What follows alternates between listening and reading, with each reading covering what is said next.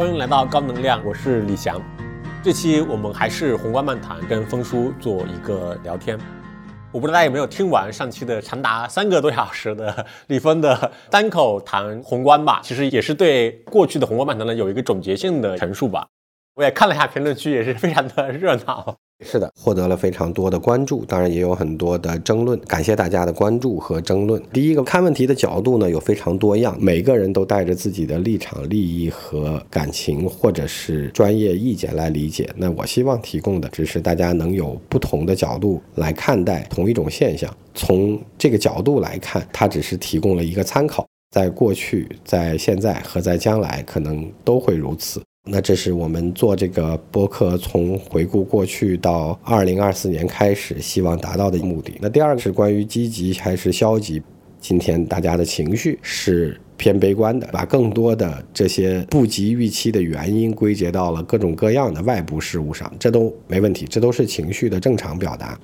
从我自己做早期投资观察来看，每一个创业企业从头走到尾，对投资人而言，走到成功的上市和上市表现，他们大概都会经历最少一次以上自己所在的行业碰见了低点，和自己所创建的公司碰见了几乎看起来过不去的坎儿。那这些成功的企业多多少少在碰见了这些企业的问题和周期的时候，他们大概都还是保持了在那个困难节点上解决问题和面对问题来承受以及继续前行的努力，或者叫坚持，或者叫韧性。如果我们再回过头去看我们的二零二三年，不管你在二零二三年的全年的情绪是如何的跌宕起伏，正面或负面，消极或悲观，最后这一年都是这样过去了。过去了之后，你会发现说，如果你用不同的角度来看待，就像我们刚才讲的这些经历了困难的周期的创业者一样，也许积极比消极要更容易让你度过困难，或者叫乐观比悲观让你更容易有坚持下去的能力和原因。当然，这我也非常感谢能做这个节目，带给我自己的很多变化。因为在过去的两年多，我自己经历了非常多焦虑的阶段，也包括做播客内容所给予的压力，那让我去学习了更多以前从来没有想过和涉猎过的内容，不管它是关于经济的、宏观的、政治观察的，也包括关于一些换位思考的，甚至是关于一些具体的问题。做播客的内容而言，也希望提供了这样一些观点和角度，用相对有事实基础或者最少有一定思考和知识背景的能力，提供一些不同的角度，最好是能够相对在。悲观的环境里，也许偏乐观；当然，也有可能是在过度乐观的环境里偏谨慎的。这种不同角度、不同态度的方法来看待我们今天正在经历、正在发生和正在变化的这些事情，这是我自己最想在这个播客当中，或者在这些内容当中跟大家沟通交流的方式和角度。从我个人的体感来看啊，我会觉得到年底其实大家已经有点疲了。虽然就是其实年底还是有不断的各种各样的新闻在发生嘛，包括十一月 CPI 数据出来，其实如果放在几个月前，可能大家都炒成一锅粥了。现在大家也很平静的接受了。包括二三二三年的中央经济工作会议，也是有一些很重要的信号释放出来，但是没有那么强烈的去很多媒体上面讨论啊什么之类的。包括像北京进一步放松房地产调控等等，包括印度的股市规模超过香港，拼多多的市值超过阿里巴巴，什么等等吧，各种各样的新闻其实层出不穷。当然，反而是我感觉大家还是相对比较平静的看待所有这些事情。我个人的体感，我不知道峰叔有没有这样的感受。对，这个有可能从历史经验上来看，这个是叫底部特征。底部特征的概念就是你对好消息也不敏感，你对坏消息也不敏感。你从上往下掉的时候，就像我们原来讲的是在什么叫好消息里找坏消息，然后你从下往上爬的时候是在坏消息里找好消息，然后你中间有这么一段时间对正负反馈的敏感度都不高，它可能就是 B 站的那个年度词呀，什么啊是吗？就是啊了一年之后，他最后就说哦，这一期很有可能是我们今年的，也许是最后一期了哈。那我们大概今天围绕着两个主要的话题来讲。第一个，既然二零二三年快过完了，那我们来看看今年年初中国定下来的百分之五的经济目标能不能完成，和它会怎么完成。在这个话题之外的呢，还有几件事情是跟明年有一点点关系。展望明年会咋样这个事儿呢，我们就留在明年初的这个节目当中来讨论了。第二个话题要来讨论一下，刚才正好祥总提到的，既开了一次政治局经济工作会议，也开了一次中央经济工作会议。那事实上，大家还有另外一个小的跟这个相关的命题呢，是在最后这两三个月里边，从暂时的时间点上来看，多了一个会，少了一个会，多了一个会就是多了中央金融工作会议，少了一个会呢，就是三中全会挪到明年初去了哈。当然，我们主要是要再重新提一遍中央金融工作会议，跟我们一会儿要讨论的第二个话题，就是关于中央经济工作会议，这算是相关的话题。其实，如果就 GDP 而言的话，就是我相信，无论是认为中国经济会比较好的去运行，和认为它不太好的去运行的人，都会认为说，今年应该是不可能完不成年初定下的目标吧？对，但是它的结果呢，其实挺有意思的。我们来从我们这个 PPT 角度，我们来看一眼，就是那个两个房子和柱子那个转换问题，结构对结就是中国的经济结构变化的问题。当然，我们这把这张图也会再放出来一次。这个 PPT 的研究的第一个部分，从结论上就大概中国从十几年前，就是在零八年的四万亿计划之后，中国的经济结构大概已经开始出现了结构调整，驱动经济增长的动力。我们老讲三驾马车，三驾马车，即使仍然是三驾马车，但谁是那个头马和谁是帮着拉车的，大概在一零年开始出现了。相对的转换，虽然还没有形成绝对完成的变化，但是已经比较明确的开始，大家的主次或者各自贡献的贡献率发生了变化。简单来讲，资本形成就是我们讲的叫投资拉动，投资拉动就是两个半方向嘛，一个是各行各业，主要是制造业的产能扩张，一个是基建，一个是房地产。那这三项目合成了叫做资本形成，或者叫投资拉动。那你看到的就是投资拉动，相对在 GDP 当中，一零年到二零一九年，不管是总额的贡献，还是 GDP 增长的贡献，大概都开始出现了下降。总体来看，消费的增长虽然疫情期间对 GDP 贡献和 GDP 增长的贡献是没有太大变化的。但是在过去的十年，消费对 GDP 和 GDP 增长两个项目的贡献占比都是持续提高的。这里边把它称之为叫做最终消费支出了，你理解就是内需相关了。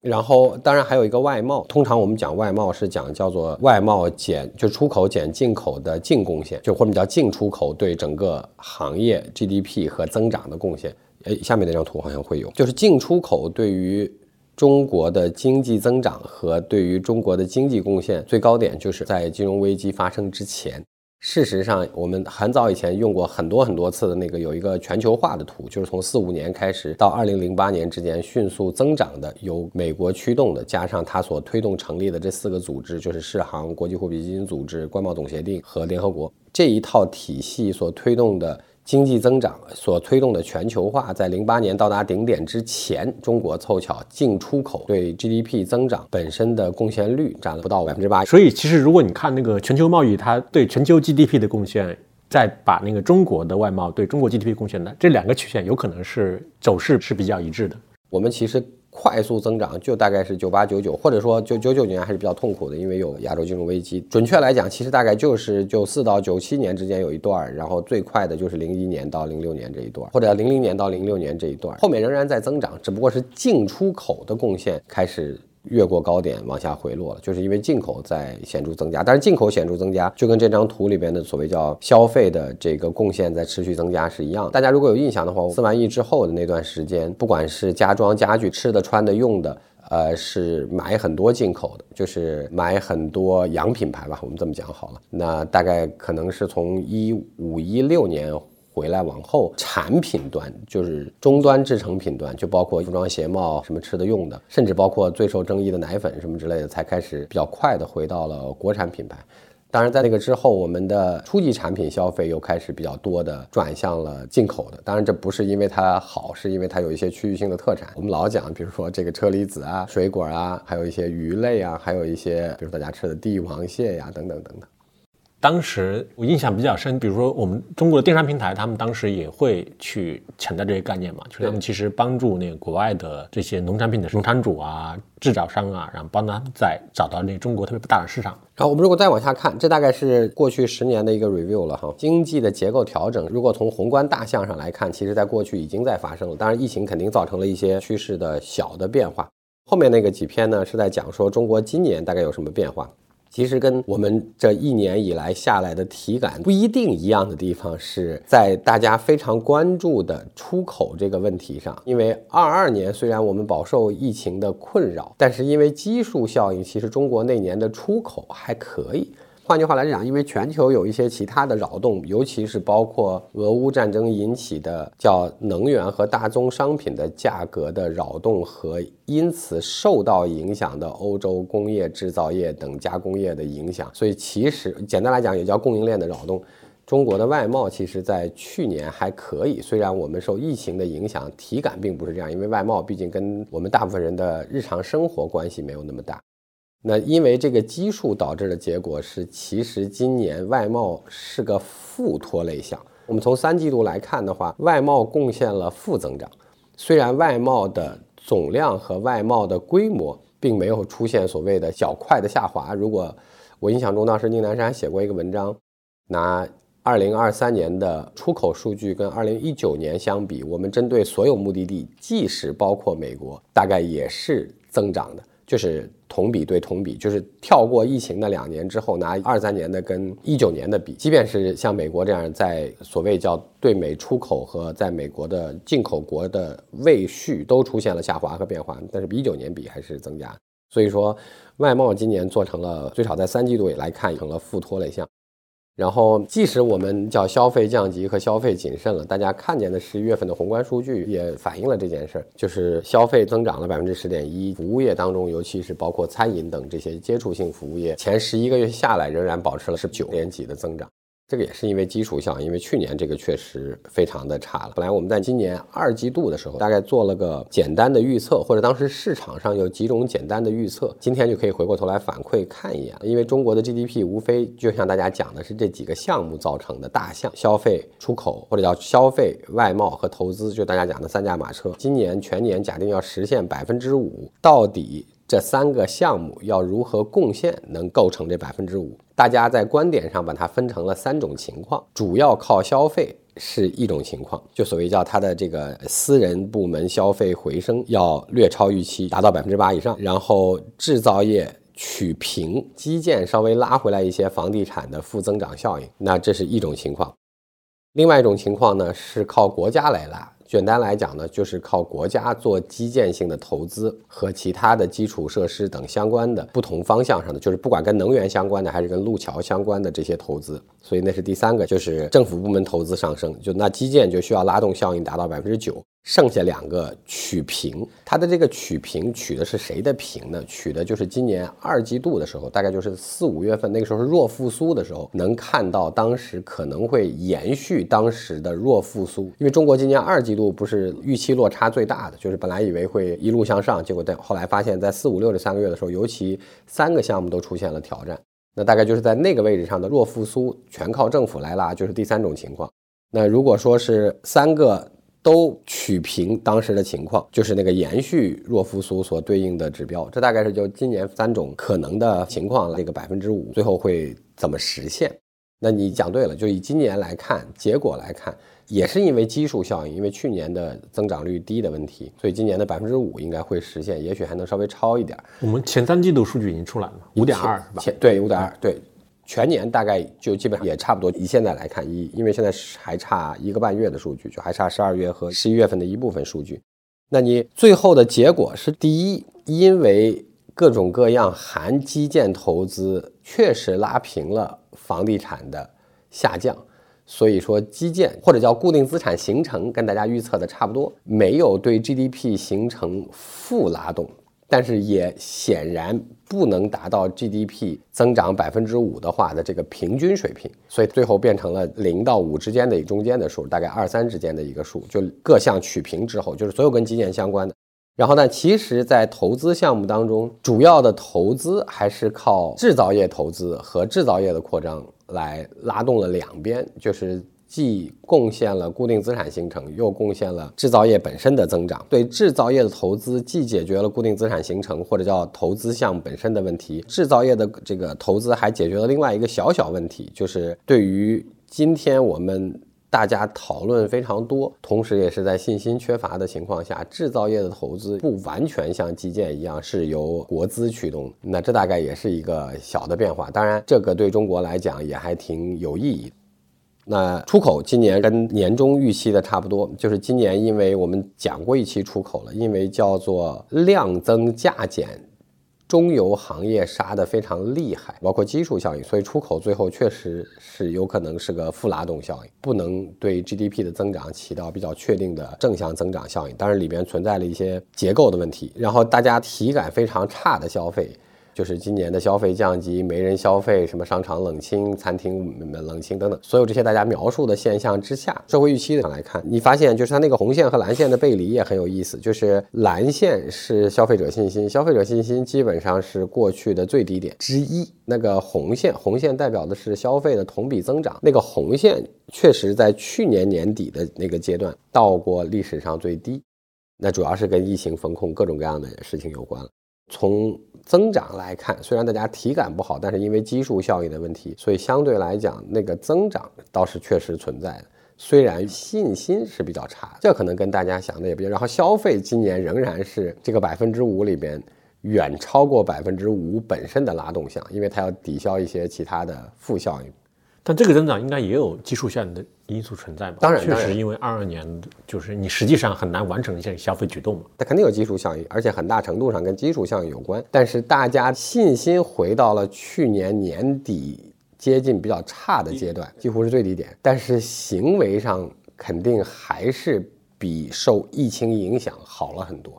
就是疫情的时候，你的信心。确实也很差，但是那个时候你即便是想干啥，你也干不了啥。对对，行消费行为难以真实的发生嘛。对，是的。那今年虽然你的信息也很差，但是消费行为和消费的结果还是都发生了。大家虽然体感很差，消费因为它要抵消一部分外贸的可能的负拉动效应，因为看起来固定资产形成也不到五。然后出口很有可能零左右，或者是负的。那你剩下那个百分之五，这三项当中剩下的那个空间，那两项没补上的，可能都得回到消费上来补上。所以消费最后应该远超过五了。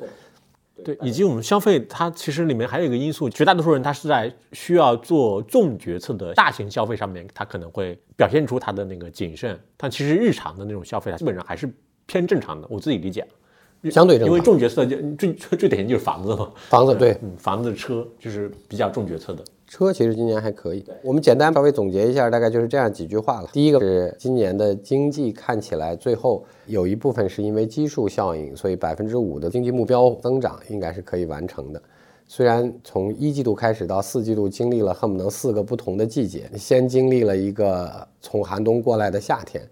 然后又经历了一个夏天过去之后，恨不能接近是冬天。然后到暑期的时候，因为暑期旅游或者叫学生的暑期回归这件事儿，暑期算是个春天吧。那到了最后一个季度的时候，九十、十一、十二的时候，大概又偏了谨慎，所以我们全切当它是个秋天好了，就是大概是个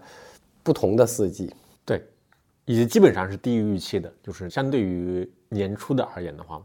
肯定是远低过一季度的预期，一季度是个盛夏，含多个因素的反弹和增长。对，主要就是他对疫情防控措施放开之后，大家可能对他有一个非常乐观的期待跟想象嘛。但是如果从另外一个角度上来讲，你看我们在之前的很多期讲过，大概大部分的国家在疫情防控拿掉之后，是花了两到三个季度回到。正常指标上的百分之九十左右，但是很多项目就回不到九十了。你以中国今天来看，不包括国际进出的旅行这个项目的话，大部分项目上差不多回到了九十或九十左右，或者八十以上。这是大概 overall 经过了这个疫情放开这三个半季度以后的结果。国际的人员进出，我觉得还是肯定远远不到八九十的恢复。对它其实包括国际旅行，包括我们讲，比如说出口，它可能拖累了 GDP 增长。这两个因素，很多时候我理解它其实也不是单纯的受疫情防控措施放松之后，就是单纯这个因素的影响，因为它里面确实比如出口，我觉得可能大家真的应该要接受这一个某一个现实，就是说它可能真的很难再回到高点了，应该是一个对确定无疑的事事情了。出口还会增长，但是进出口就是出口减进口，进出口对中国经济和经济增长的贡献本来已经是个位数，或者说。最特殊的一年是二零二一年，我们受益于疫情扰动全球供应链而形成的中国供应链优势。因为当时你是唯一稳定的地方嘛。对，所以说那一年大概出口贡献了我们几接近二十的 GDP 增长，但这是个特殊情况。大部分情况下，即便是没有今天复杂的 decouple 啊这些各自的区域化，即使不存在这些贸易保护组织和国际的复杂局势，大概中国的净出口贡献也就只能维持在对 GDP 增长的正百分之十左右。那现在看起来，因为去年的基数效应，今年几乎是没有正贡献的。对。我觉得其实可以回头看一下，比如一八年，比如出口的贡献是多少？因为一八年其实就是美国政府，就是包括特朗普，他其实也很明确的表达了他们的这种态度嘛。之后就无论就有没有疫情发生，他其实这个趋势就一定是要下降的，因为对方已经非常明确表达他们态度了。对，其实我觉得这个的影响不如中国的进口增加影响大。我们看中国的。CPI 当中，大家每一次出来有负增长的通缩，当然这肯定有消费信心问题。每一次还在大局讨论通缩的那个月，就是那个 CPI 为负的月份，几乎会跟美国成功控制了通胀增长是绝对同步的。因为主要这里边还是能源价格的波动是比较大的，能源价格的波动当然对美国的影响比对我们更大一点，因为我们一天到晚加油的概率远小过。美国原油价格的波动对于我们的中油产品的影响是比较多的。就是中国的十一月份 CPI，如果你把交通就能源的这个部分和猪肉拿掉，大概就是正零点六；如果你把猪肉和能源放进去，就是负零点五。这两个项目当中，交通当中所涉及到能源是中美肯定同频的，因为美国的通胀控制也要靠这玩意儿。那中国还多了一个要素，就是猪肉。因为猪肉在 CPI 当中的占比较高，那猪肉的另外一个长线话题不是跟大家买不起猪肉有关，这个我相信无论如何在今天再降级，大家也还是买得起猪肉了。对于需要吃猪肉的人来看，它这个周期是个三年左右，跟过去三年当中的常见的大小两个猪周期有点关系。或者叫比较确定的关系。我看了一个统计局的一个发布会，也会讲嘛，说确实是二三年全年我们 CPI 就是在一个低位运行的状态，然后它确实也引发了很多的那个。围绕着它的讨论嘛，我相信你肯定注意到那个，比如在会有一波经济学家围绕那个争论嘛，就张五常提的那个要通胀回来，对，先把通胀搞到百分之六，然后再让它往下降，这样对。他是经济学家，他比我肯定更有发言权。但是从道理上来讲，中国是生产国，在全球需求不振的情况下。生产国相对更会有产能过剩，产能过剩叠加信心问题，会产生更明显的价格博弈。那价格博弈其实更突出的反映在跟我们不一定完全相关，但是我们从二级市场观察上能看到的，叫中游产品价格极其惨烈，就是这些什么化工啊这些，就中间产品的价格竞争极其惨烈。同时，今年全年相对整体处在能源。短期有波动，就我们讲就叫石油、天然气好了，叫短期价格有小波动，但整体是在下降的。今年贯穿这个全年，因为它的通胀就或者说 CPI 本身又是跟那个信心问题是连在一起的嘛。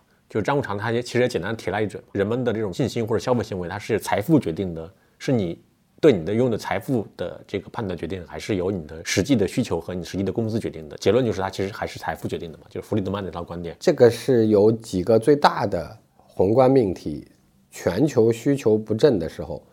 产能国过剩之后就会产生明确的博弈，因为它是有生存问题。就像今天，对于假定同样需求不振的话，如果不是因为战争的话，产油国之间就会博弈的也很厉害，因为到底是你减产还是我减产来维护价格的合理性，是大家。平均减产还是大家都不减产来厮杀价格等等，就为什么今年的能源价格一直有起伏波动？它的起伏过程确实跟战争啊、跟这个冲突啊、跟巴以啊这些事儿肯定是有关系的。但是随着战争的这些引起的扰动和波动，整体因为大家把去年由俄乌搞乱的这条供应链慢慢的稍微整清楚一些，同时加上。今年大家对全球和明年的全球经济预期偏不好，所以它影响的这两个因素共同更大的影响的是价格波动向下的稳定在了偏低的位置上。这大概是今年能源价格的主体状况。当然这两天因为红海问题可能又会扰动一下，但是整体上大概就是这样。所以说，能源价格是拖累 CPI 的，对我们叫拖累 CPI 从零到负，对美国是个好处，是个降通胀。那所以这两件事儿你要回去逐月的来查，是完全同频。就我们的负对应他们获得了一个超预期的通胀下同比下降，这两件事儿是完全同月。所以基本上就还是相当于是我们的那个周期刚好跟人家反着来嘛，所以导致同一件事情可能对中美它形成了不同的影响。可能对于美国人而言，可能就是一个偏正向的；可能对中国而言，它就会影响你的数据的表现。因为美国要调供应链，它要同时调两个。第一个，它要同时调生产供应链这件事儿本身，这个叫 decouple 中国的部分，这是第一件事儿。第二件事儿呢，因为有代理人战争或者因为有俄乌战争，所以它极大的。干扰了全球的能源供应链，那这是两条供应链。那干扰了能源供应链之后呢？美国肯定是受益的，因为今年的前十一个月，美国出口当中的最大的产品是石油和天然气，几乎全去了欧洲。那所以说，这是它调了能源供应链当中的受益部分。但是你调了生产型供应链的结果，它多多少少就会导致。部分意义上的通胀，然后你在重调能源供应链的时候，还导致了能源价格在去年的较大扰动，所以你这两个因素都会叠加在去年形成它的高通胀。美国在重调能源供应链的时候，对我们形成的影响是我们对能源安全的。国家结构会警惕起来，所以我们大力的要搞风光水电。当然，除此之外是要巩固一些重要的能源合作伙伴，不管是中亚还是俄罗斯还是还是中东等等。这是这两条主线都反馈在了去年。然后从结果上来看，我们在能源供应链虽然它受了俄乌战争全球的变化和扰动，但是因为我们有俄罗斯转向的一些能源，当然也包括因此中东和中亚大家在做这个国际关系的过程当中的一些向好的变化，所以我们得到了一些稳定的。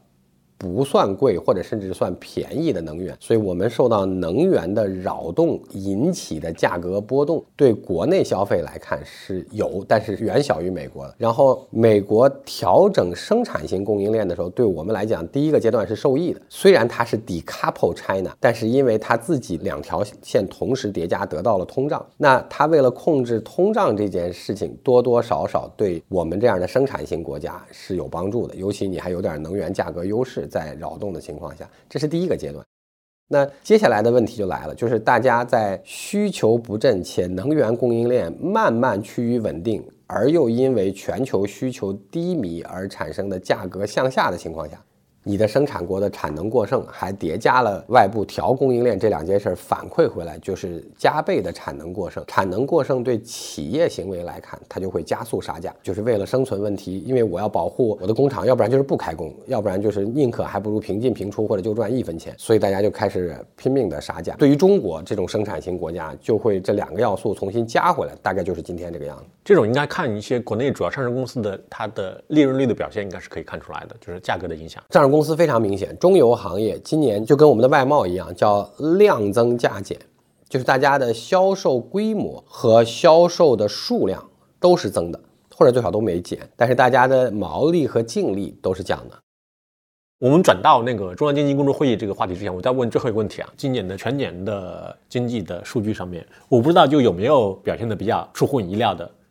好问题啊！今年年中没有想到的是，外贸不能构成正增长。我那个时候觉得中国还是虽然在 decouple 上，中国的产业链向内地迁大过了向外部迁，但是那个时候并没有考虑到说能源价格会持续波动的向下，而且主要是引起中游行业激烈的厮杀，大概到。八九月份，我们聊了一些我们被投和其他的企业，才能看出来一点，就是这些上市公司中游杀的非常厉害。大家为了保订单，其实大家的订单都没有少非常多，但是大家心态上为了保订单就杀得很厉害。大概这是一件事情。第二件事情是跟近期有关的，就是中国这次并没有拿基建来拉动。就今年的这百分之五的经济目标里面，今年从二季度开始，城投债的问题被国内外就讨论的非常多。然后虽然中央政府是从几年前。就开始明确，中央政府不为地方债来担保，也不允许地方政府为变相的地方债来担保，所以化债、政府债仍然成为了一个主要的焦点。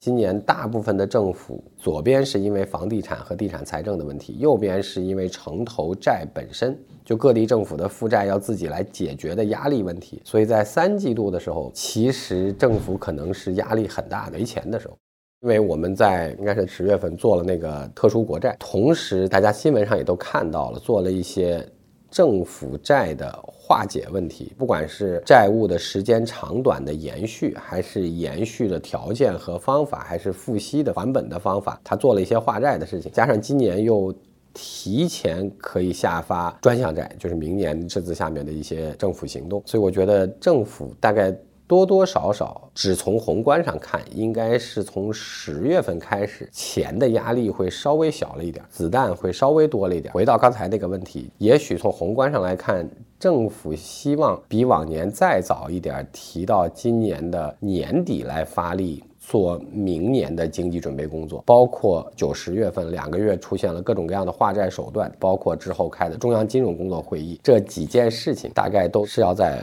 政府的子弹和子弹背后的信心问题上给你做一些提前安排和准备，包括这个专项债的这个使用问题和专项债的额度问题和明年的赤字率提前提出的问题，这些事情大概都是为了保证年底政府还能做一些经济促进或者叫投资相关的动作。二一年特别明显就是。中国在疫情期间做政府专项债，就是每一年政府最大的钱的来源之一的时候，其实他花钱的方法。历史上每一年都是争取在一二季度一和二的上半段，就一二三四五这五个月把钱多花在这儿，这样在今年工作量可以形成。然后到年底的时候，通常都是做计划，然后大家报计划、批计划，明年在年初批了以后集中花钱，工作量形成在秒。好，那历史上二一和二二两年都是比较特殊的，二二年是非常靠前，然后二。一年是全年拉平，且尽量靠在二二年，说白了叫花钱靠后，工作量形成在二二年，这是比较特殊的，因为二一年外贸和相对二零年的经济复苏都还比较好，压力很小。今年看起来也很特殊，虽然年初的时候已经做了一些准备，但年终的时候政府面临到了一些缺钱的状况，于是，在三季度开始的时候。花了一些精力和钱来相对解决了二季度缺钱的情况，同时在今年的四季度靠尾巴的时候，还希望大家能花其中的一部分。那这个时候的形成就比以前的政府专项债的使用当中又提前了一个季度。就是大概他们的行程会在明年上半年就能看到，当然也许政府是在明年初就开始花钱，因为历史上来看，大家更多的还是在春节后开始花钱。当然这也回到了先开金融会议又开经济会议当中那个他调了口吻变成以。进促稳的一个方法，但是以进促稳当中进的对象除了有我们老百姓，除了有这个企业，当然也包括政府。用大白话来讲，我控制政府发债的欲望和规模和能力，稳或者叫破也都行。就是我不要让你再进行扩张性行为了，那我要先解决你既往的这些问题，然后再梳理清楚解决了，我再回过头来往前推。那现在可能是因为对明年经济增长的预期和挑战，所以。在这个时候就变成了，我们先把历史问题缓解一部分，今天的现实压力支持一部分，政策上放一小部分，让你把明年的事儿可以在今年年底的时候就开始干起来。你说出乎意料，这个跟每个人的体感关系其实并不一定很大。但是这个行动对于整体经济，尤其政府相关的经济方向来看，其实可能会影响比较大。这个也是历史上有，但是比较罕见的情况，就是就这个也算是叫先立后破的一种情况。像外资对中国的持续的这种表现出偏负面的这种态度，是出乎意料的吗？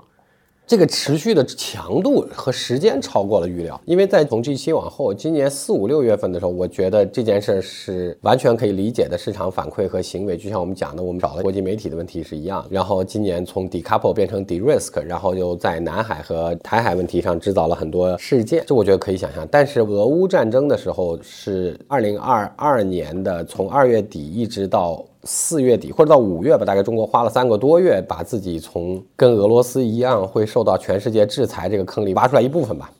那我本来觉得外资对于中国的实际情况的理解，就是包括台海和南海，也包括经济的问题的实际情况的理解，应该有个三四个月就过来。但是其实这个强度一直到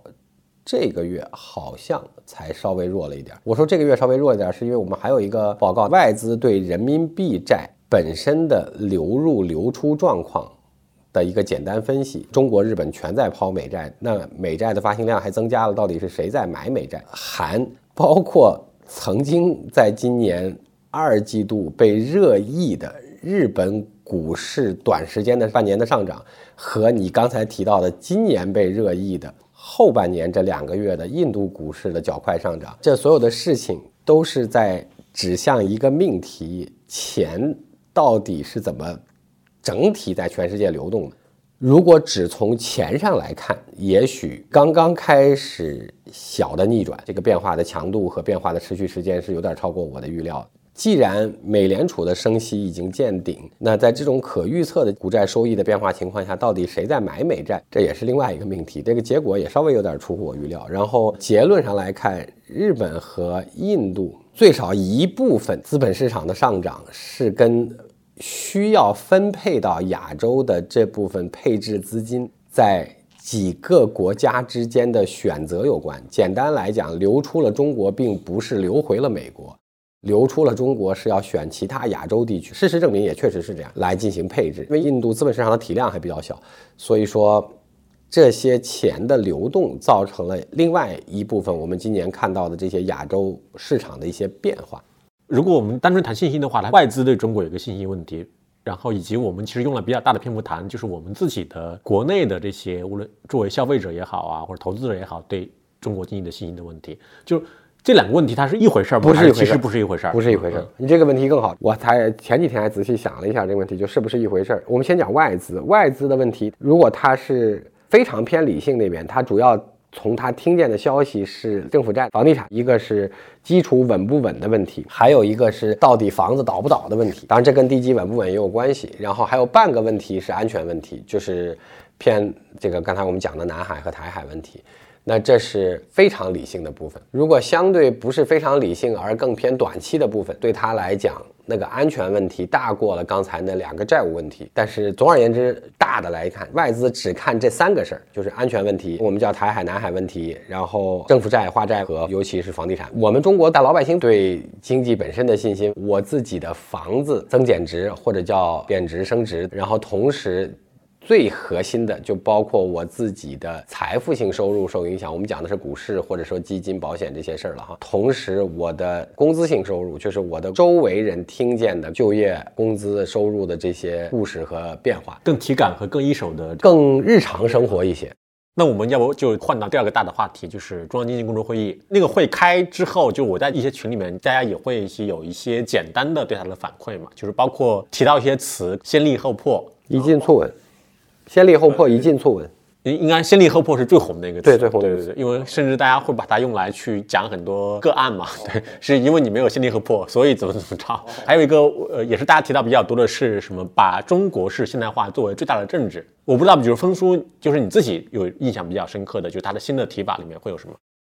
我有一个稍微要补充一下，我们讲那个之前的金融工作会议，因为你看金融在我们的这个图里边，它也是个新图里边新经济结构里面的新柱子。它很有意思的一件事，按照顺序是国务院机构改革当中的经管局成立，然后有一些主要金融核心企业和机构的干部调整，这是中间那一段，然后发布了金融监管总局的机构处室职能设计和涵盖的责任范围，那基本上就是明确了经管局的整个的行政地位。行政范围。那同时在开中央金融工作会议之前的，以新闻的形式让大家了解了何立峰接了刘鹤的职务，然后再开了。中央金融工作会议这次出席的领导要求的规格也比较高。新闻稿的第一句话是“金融是经济的血脉”，那这个也是李强总理在六月十六号那个第一次有经施政方案的这个国常会的这个跟金融相关的最重要这些内容。当然，这次的金融工作会议开完以后，把这整个一套就连完了。我的理解就是到这儿已经把结构搭完了，但这件事还没完。最后是总理当了金融工委的主任。从结果上来看呢，我觉得它这个结构的最后一块积木是最后一个搭上去的，就是新的治理监管结构、干部体系的一些轮换和调整，然后主管金融条线的这些职权的明晰和金管局的职权明晰，然后开级别很高的金融工作会议，然后明确金融是经济的血脉，大概这一串就已经这么连起来，然后只是明确金融是经济的血脉之后，在。整个主体结构上面搭了一层最高的这个主体结构，就是这个金融工委，然后在那儿把经济和金融连起来，因为是总理来兼了金融工委的主任，最后又回到了六幺六总理的那个国常会报告当中和最后一个金融工作中央金融工作会议的定调，金融是经济的血脉这两件事儿，最后在那个结构上连起来。那我就说，大概从我描述的整个这套过程和结构，如果不管是从新闻事件、关键领导发言、整个机构的设置调整。包括人员的设置调整，包括开会的主要的词语描述方式或者叫定位方式，大概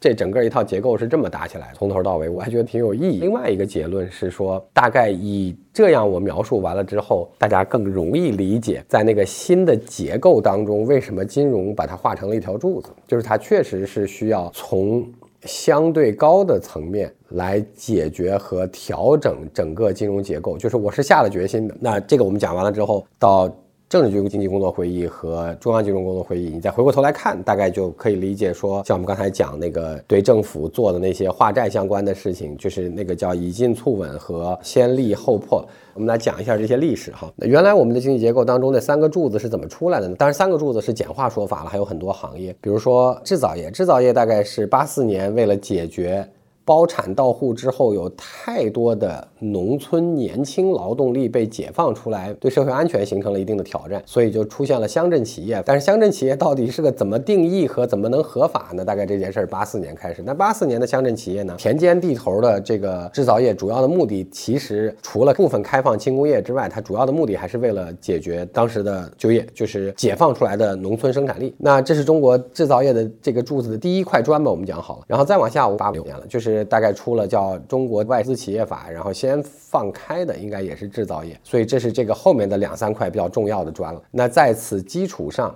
就是这两块砖循环的往上累积，就是乡镇企业。当然，乡镇企业在。九十年代到达了顶点之后，乡镇企业慢慢随着这些机构调整、股权调整，就变成了后来的民营企业和民营这个股份制企业。那当然，外资企业就是从那个法律开始之后，富士康等等，大概就这样渐次发展起来。港台的外资企业开始发展起来，然后慢慢的在九十年代，尤其加入 WTO 之后，才加了更多的欧美企业进入了这个制造业。第一块这个砖头这么摞起来，第一个柱子，制造业是怎么开始？如果我们把它作为就立和破来看的话，中国过去应该也不叫先破后立。它更像刚才我们讲那个城投债的问题是一样，它应该讲叫做边破边立。当然，它是偏先破后立。比如说，我们从一四年开始提出的去产能，就是要解决中低端产能发展过快的问题，而且它占有的要素也比较多。要素的概念叫土地和贷款了。那在此基础上，我们解释过一次，中国在去产能前，中国的制造业产能的利用率是百分之五十六。到了二零一九年的五年产能之后，就变成了大概百分之七十六的利用率。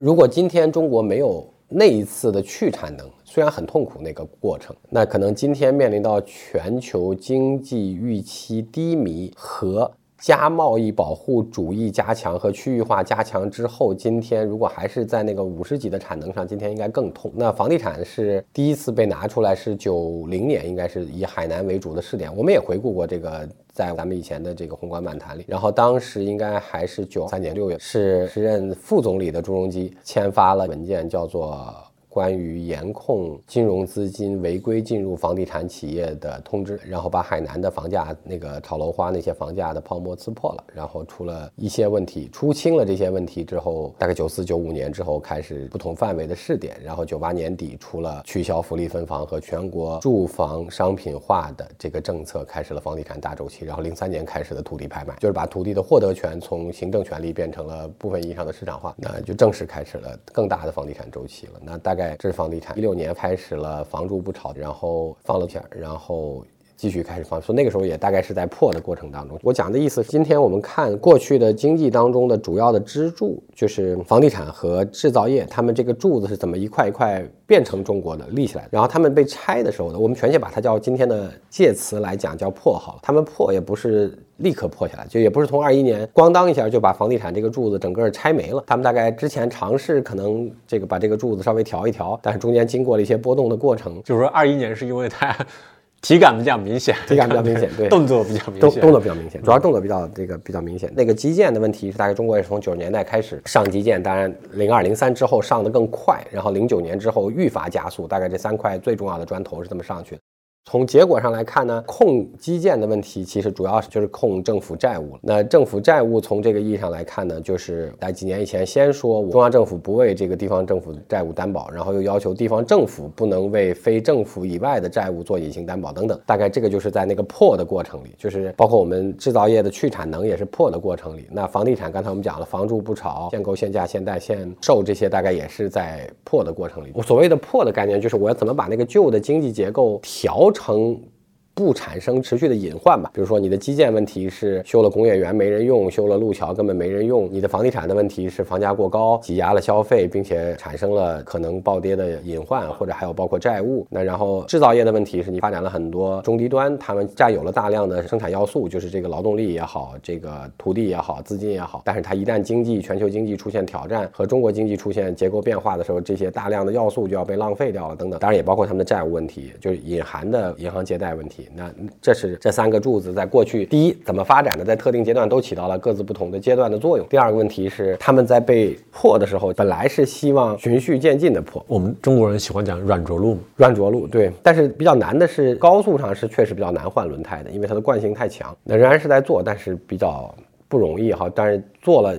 有的时候快一点，有的时候慢一点，当然也很难讲这个是哪个时候过于积极，哪个时候过于保守。然后你从这句话就可以理解说，所谓我们叫先立后破的概念，就是那新图里边那个柱子就是立的问题，对不对？那个立呢，就刚才我们讲的，那我们拿金融从头到尾给你描述了一遍，然后中间那个数字化要素这件事情呢，大概就是新事儿，也所谓叫新的基建，就是我把这些各行各业和各产业链变成高度数字化的话，那道理上来讲，它的效率和竞争力就会变得比较强，还能保有产业链。然后那行业附加值就是今天我们讲的。科技，那这几件事大概要连起来，因为这些数字化的新链条的新产业、新企业，这些做行业附加值，简单来讲就是做科技的这些企业，他们都不能够借助银行贷款的这种金融结构的形态来大规模发展。虽然肯定是也有帮助，所以它也需要新的金融结构来配合你做的，不管你叫新型现代化，还是叫新质生产力，还是叫新型工业化系统，因为它们的类型已经不一样了，它的要素依赖度降低了很多。开始的时候不需要大量。的廉价劳动力不需要大量的土地，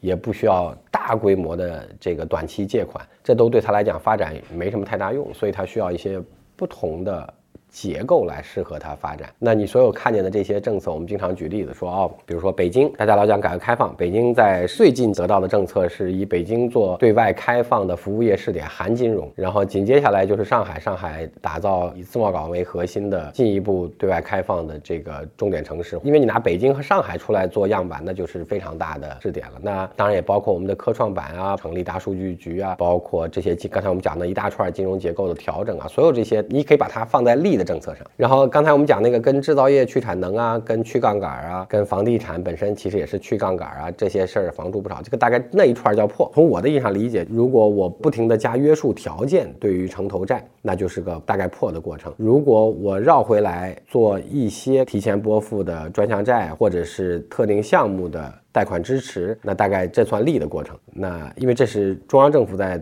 统筹和被负债了。那从这个意义上来讲呢，这个会议大概的意思就是你能看到的那些破的，当然双减可能部分意义上也算是要解决城市公共资源的均等化这些问题，什么医疗反腐，这大概都算是破的那边。那利的那边就刚才我们讲到的这些什么科创板啊什么，这大概都当然注册制啊，但是短期大家都很多抱怨，但是你从结果上来看，他们都还算是新金融结构当中利的那边，所以它就是把那边的东西要放多一些。高速换轮胎是一种情况。就是你在经济特别热的时候换轮胎，这是一种情况。换跑道。另外一种情况是你直接把这个车呢从高速上搬下来，给它换完轮胎之后，让它放一个新跑道上。对，它其实有点像是就是大家先换辆车，然后这边换好之后你再回来。对对对对对对对对，差不多。所以现在先立后破的概念就是我要先不是要把这个车直接给它从路上搬走，然后直接拉到维修厂，然后修完了之后再上，是最好歹让你继续往前走。继续往前走，对不对？然后在这个过程当中，我再来。完成这个什么换道、超车、什么结构调整、修修补补这些事儿，大概道理上来讲，已经促稳或者说先立后破，基本上是一个道理，就它解决的是一个问题，就是左边那些听到那些过去大家讨论比较多的政策就会少出一点，然后右边那些政策呢就会多出一点，然后就鼓励新结构的政策先出来，限制或者叫影响原有经济结构当中的一些调整问题的政策呢就缓出一点。就是我看到大家讨论，其实大家表达的还是。是会有一种想象或者说解读，比如“先立后破”这样的一个说法，它是不是对过去一段时间里面的比较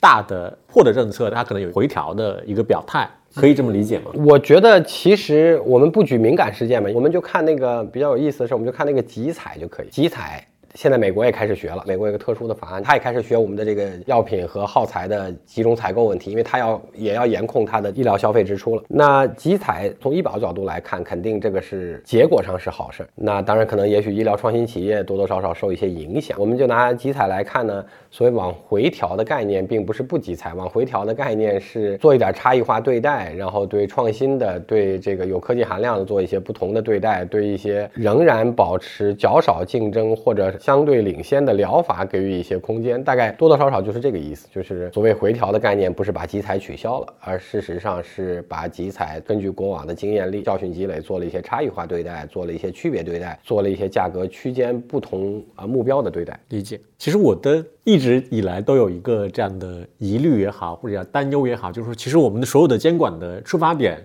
都是。非常好的，就是他的想法也是称得上是高明的，但是呢，他整个在自上而下的这个传导过程，包括执行过程里面是比较缺乏弹性的，然后就会导致很多的就是负向的东西出来。同意同意，以前老讲叫一放就乱，一管就死。我们从行政执行过程来看，它很有可能是个放大器。如果他认为你这是一个偏放呢，他就恨不能逐层放得更狠；如果他认为你这个是偏管那，就逐层管得更死。所以广义现象上就很容易变成一放就乱，一管就死。对，就是。之后就要表现的就是没有弹性嘛，表现的就是过调。其实倒不一定是没有弹性，它是容易过调，因为你中间是个逐级放大，就从头到尾的时候就变成了，要不然比原来想象的大，要不然比原来想象的小了无穷多。